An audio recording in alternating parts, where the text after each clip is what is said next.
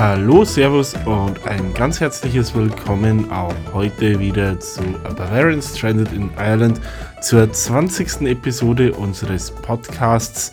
Ich hoffe, ihr könnt genauso ein schönes Frühlingswetter genießen, wie ich es hier in Dublin gerade kann. Die letzten Tage sind wir echt verwöhnt, auch heute ist es wieder absolut phänomenal. Es hat heute ungefähr 17 Grad. Es überzieht sich zwar etwas, aber heute Morgen strahlender Sonnenschein. Gestern war ich auf einem Tagesausflug in Limerick und hatte auch dort wirklich extremes Glück mit dem Wetter. Mit 19 Grad und strahlendem Sonnenschein fühlte es sich fast schon sommerlich an. So viel nur als kleiner Einwurf zum angeblich so schlechten irischen Wetter. Es soll heute aber natürlich nicht ins Wett ums Wetter gehen, auch wenn wir uns vielleicht zu einem späteren Zeitpunkt mal etwas mit Geografie und Klima in Irland beschäftigen, soll es heute viel eher um ein häufig angefragtes Thema gehen, das auch in Auswanderergruppen immer wieder heiß diskutiert wird und zu dem ich auch schon mehrfach befragt wurde. Heute geht es um das Thema Rente in Irland. Dabei wollen wir uns mit zwei unterschiedlichen Themen ähm, befassen. Zum einen mit der staatlichen bzw. gesetzlichen Versorgung, zum anderen privater Rente. Dabei äh, insbesondere soll es gehen um von Arbeitgebern angebotene Rentenpläne. Diese sind ja doch ein absolutes Standardmodell, was viele Arbeitgeber betrifft. Also viele Arbeitgeber bieten da wirklich Pläne an. In beiden Fällen würden wir ein bisschen drauf eingehen, wie umfangreich ist sowas, das heißt, äh, wie viel Geld schaut dabei raus, zum anderen, was sind so die Zugangsvoraussetzungen, Eintrittsalter und so weiter und so fort, was geht die Auszahlung an und alles drumherum. Ich würde dann auch direkt und ohne Umschweife mit der staatlichen Rente beginnen und euch zunächst so ein bisschen was zu den Voraussetzungen erzählen was braucht man denn nun eigentlich, um eine staatliche Rente in Irland beziehen zu können. Das Ganze ist an mehrere Voraussetzungen geknüpft.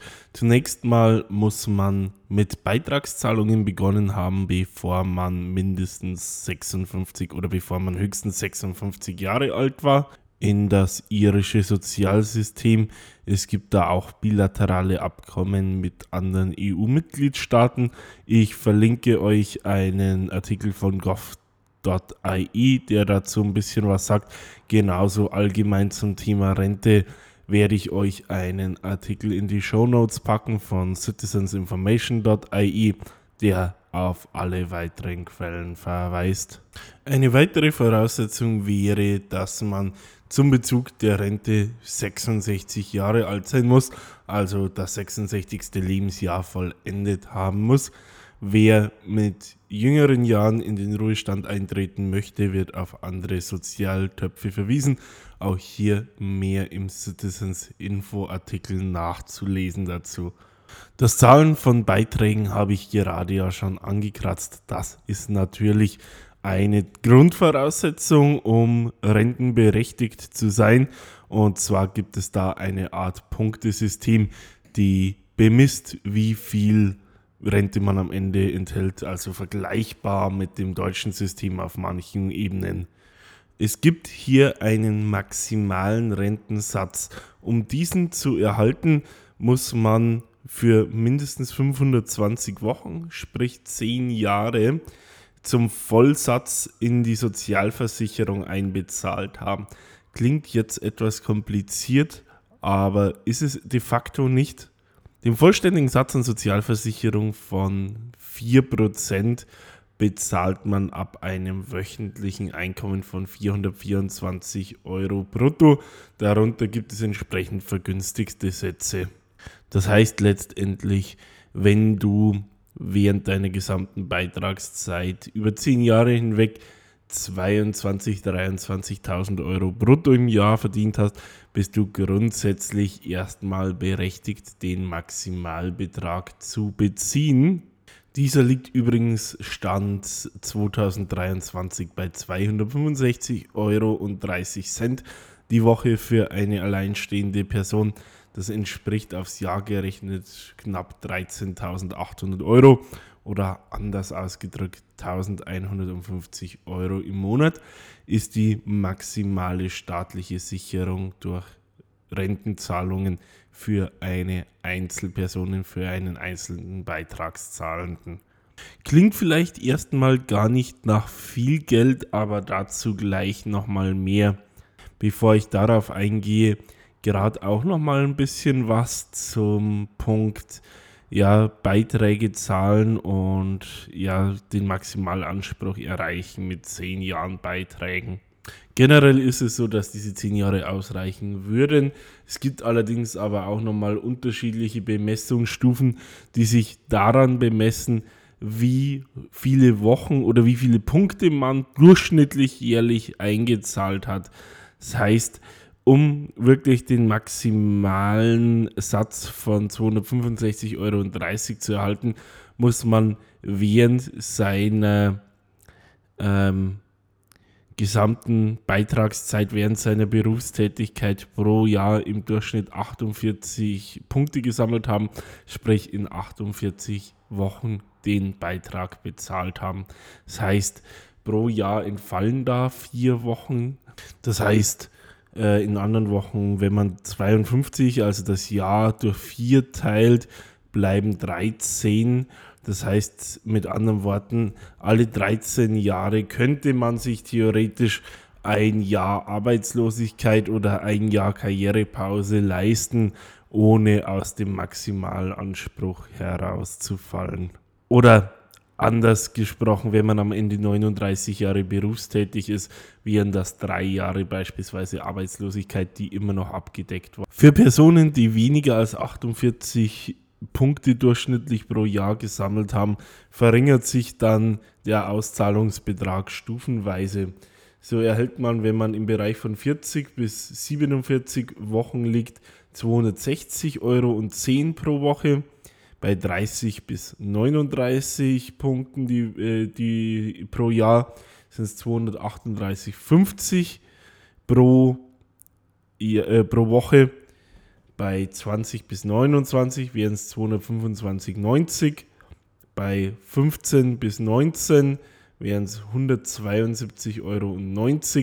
Und bei 10 bis 14 Punkten je Jahr sind es 106 Euro exakt pro Woche, die ihr als Grundsicherungsbetrag erhalten würdet. Das heißt, das wären im Monat ja ungefähr, ich würde jetzt mal sagen, 450 Euro, also auf Hartz-IV-Niveau. Daraus ergibt sich, je nachdem, wie viel sie gearbeitet oder und oder einbezahlt haben, Rentner in Irland erhalten zwischen 450 und 1150 Euro monatlich dieser Maximalbetrag äh, hört sich wahrscheinlich erstmal nach nicht besonders viel Geld an. Wie bereits erwähnt, man darf aber nicht vergessen, dass Rentner darüber hinaus Anspruch haben auf eine sogenannte Medical Card, also die staatliche Gesundheitskarte, die zum Beispiel von Behandlungskosten befreit, also somit quasi auch als Ersatz für eine private Krankenversicherung dienen kann was natürlich gerade im Alter, wo man vielleicht ohnehin öfter mal einen Arzt braucht oder ähnliches, schon eine gewaltige Erleichterung sein kann und damit doch eine wertvolle Leistung darstellt, meiner Meinung nach. Neben der Rentenzahlung und der Medical Card bekommen Rentner dann auch noch zumindest ab dem 70. Lebensjahr Energiekostenzuschüsse. Und ein ganz toller Benefit ist dann nach meiner Meinung nach der freie öffentliche Verkehr. So können alle Personen, die das 66. Lebensjahr vollendet haben, bei entsprechendem Nachweis normalerweise durch die PPS-Nummer bzw. PPS-Karte kostenfrei öffentliche Verkehrsmittel im gesamten Land nutzen. Was eine Leistung ist, die ebenfalls mehrere hundert Euro im Monat wert sein kann. Wenn man dann aber wieder zurückschaut auf die rein monetäre Leistung, die doch nicht sehr üppig ist, ist damit auch historisch mitbegründet, warum die Eigenheimquote in Irland so besonders hoch ist. Es wurde schon seit Generationen immer als ein Teil der eigenen Altersvorsorge gesehen, was auch wirklich nur der Logik entspricht. Denn mit diesen Rentenzahlungen ist in den seltensten Fällen wirklich Geld da, sowohl einen Lebenswandel zu bestreiten als auch Miete zu bezahlen. Von dem her ermöglicht ein entsprechend schuldenfreies Eigenheim dann die Wohnkosten möglichst niedrig zu halten, sodass die Rente dann möglicherweise doch reicht. So viel zur staatlichen Rente. Ich würde dann auch direkt zur privaten Rentenkasse übergehen. Auch diese ist eine spannende und oft lukrative Angelegenheit, die für viele von euch mit Sicherheit ein Thema werden dürfte. Allein schon dadurch, dass je nachdem, wie euer Lebenswandel aktuell und geplant im Alter aussieht, es wirklich Sinn machen kann, neben dem, ja, neben der staatlichen Altersfürsorge letztendlich zusätzliches Einkommen zu schaffen. Einen privaten Rentenfonds könnt ihr einrichten bei einem Lebensversicherung oder sonstigen Investitionsanbieter ganz privat. Oft wird sowas aber mit entsprechender freiwilliger Zuzahlung durch den Arbeitgeber auch wirklich von Unternehmen angeboten. Da ist es dann auch nicht selten wirklich so, dass der Arbeitgeber einen bestimmten Anteil matcht das heißt, wenn ihr zum Beispiel 5% von euren Gehalt äh, in den Rententopf einbezahlt, dann legt der Arbeitgeber von seiner Seite vielleicht auch nochmal 5% eures Bruttogehalts drauf. Ihr könnt natürlich in solchen Plänen auch jederzeit mehr einbezahlen als euer Arbeitgeber, um quasi so mehr eures eigenen Einkommens für die Rente anzulegen. Das heißt, wenn beispielsweise euer Arbeitgeber maximal 5% dazu gibt, ihr aber äh, wirklich einen zweistelligen Betrag haben wollt und der über 10% hinausgehen soll, kann es natürlich, ist es natürlich denkbar, dass ihr im Endeffekt 7% eures Bruttogehalts abgebt, zum Beispiel, dann würde der Arbeitgeber seine 5% obendrauf landen. Heißt, ihr würdet im Endeffekt 105% Bruttogehalt bekommen. Es würden oder ihr habt im Endeffekt wirklich den Benefit von 105% Bruttogehalt in dem Sinne, dass ihr 93% brutto bekommt äh, diese 7%, die ihr einzahlen möchtet, direkt von eurem Brutto abgezogen werden und die 5% vom Arbeitgeber dann entsprechend äh, auch mit einbezahlt werden. Wenn euer Arbeitgeber ähm, eure Einzahlung matcht, wird das in den meisten Unternehmen so irgendwo zwischen einer Deckelung von 4% und 8%, die das Unternehmen maximal bezahlt, liegen. Neben dem Umstand, dass ihr vielleicht von eurem Arbeitgeber finanziell unterstützt werdet, gibt es dann noch einen weiteren riesengroßen Benefit, den diese äh, organisierten Rententöpfe haben. Es ist nämlich so, dass der Beitrag steuerfrei ist ihr am Ende des Tages Steuern spart, weil sich durch eure Einzahlung, die direkt vom Brutto weggeht, euer zu versteuerndes Einkommen reduziert. Das wiederum ist was, was sich in jedem Fall äh, wirklich lohnt, weil ihr ja so oder so damit quasi auch vom Staat nochmal Geld obendrauf bekommt.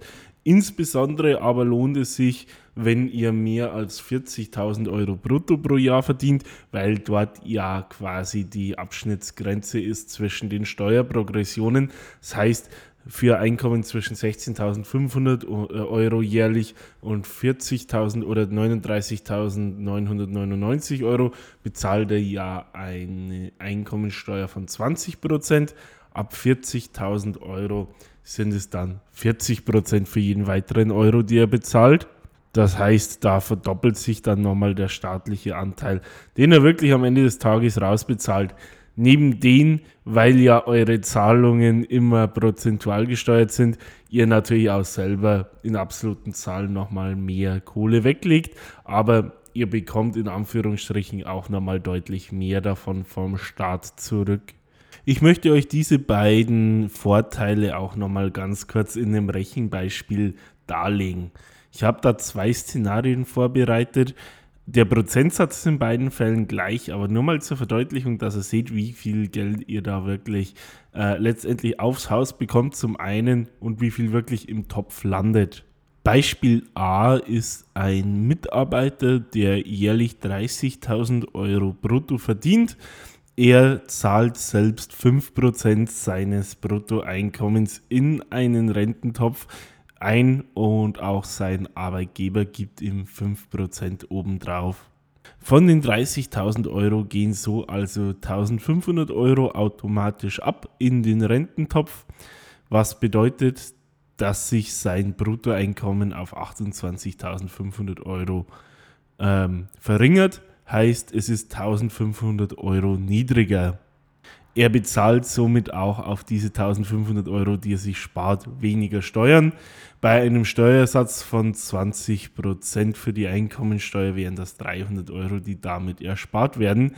Diese sind zu addieren zu den ähm, 1500 Euro, die sein Arbeitgeber obendrauf legt. Das heißt, von den 3000 Euro, die letztendlich im Rententopf landen, bezahlt unser Mitarbeiter 1200 Euro wirklich selbst oder wird mit anderen Worten zu 60 Prozent durch Staat und Arbeitgeber äh, gefördert. Klingt doch schon mal toll, oder? Also von dem her definitiv was, was ich jedem, der es finanziell irgendwie einrichten kann und der arbeitgeberseitlich die Möglichkeit hat, anraten würde. Damit zu unserem zweiten Beispiel. Hier haben wir einen Mitarbeiter mit einem Jahresbrutto von 50.000 Euro, der ebenfalls jeweils 5% weglegt. Dies bedeutet, nach dem Pensionsabzug beträgt sein Jahresbrutto nicht mehr 50.000, sondern 47.500 Euro. Es verringert sich um diese 2.500 Euro da der Betrag über die, über die 40.000 Euro hinausgeht, würde er hier einen Steuersatz von 40% bezahlen. Bei einem fraglichen Wert von 2.500 Euro macht das 1.000 Euro aus. Also unser Mitarbeiter erhält hier 1.000 Euro staatliche Förderung. Hinzu kommen dürfen wir nicht vergessen, auch hier die 2500 Euro vom Arbeitgeber. Heißt, im Rententopf landen hier insgesamt 5000 Euro. Wer jetzt mitgerechnet hat, hat dabei festgestellt, dass der Arbeitnehmer von Staat und seinem ja, Dienstherrn quasi insgesamt 3500 Euro Unterstützung bekommt, heißt von seinen 5000 Euro, die in die Rente wandern, bezahlt unser Mitarbeiter hier nur 1500 Euro selbst. Er wird mit 70 Prozent, sage und schreibe, gefördert. Und man muss sagen, dass ich bei dieser Berechnung jeweils noch die ähm, Sozialversicherungsbeiträge, die ebenfalls in die Berechnung mit einfließen, außen vor gelassen habe. Was heißt, dass die praktische Ersparung sogar am Ende des Tages noch mal ein Stückchen größer wäre. Aber ich sag mal, äh, wirklich sieben Zehntel seiner privaten Altersvorsorge quasi aufs Haus zu bekommen, ist, denke ich mal, für alle wirklich ein Anreiz.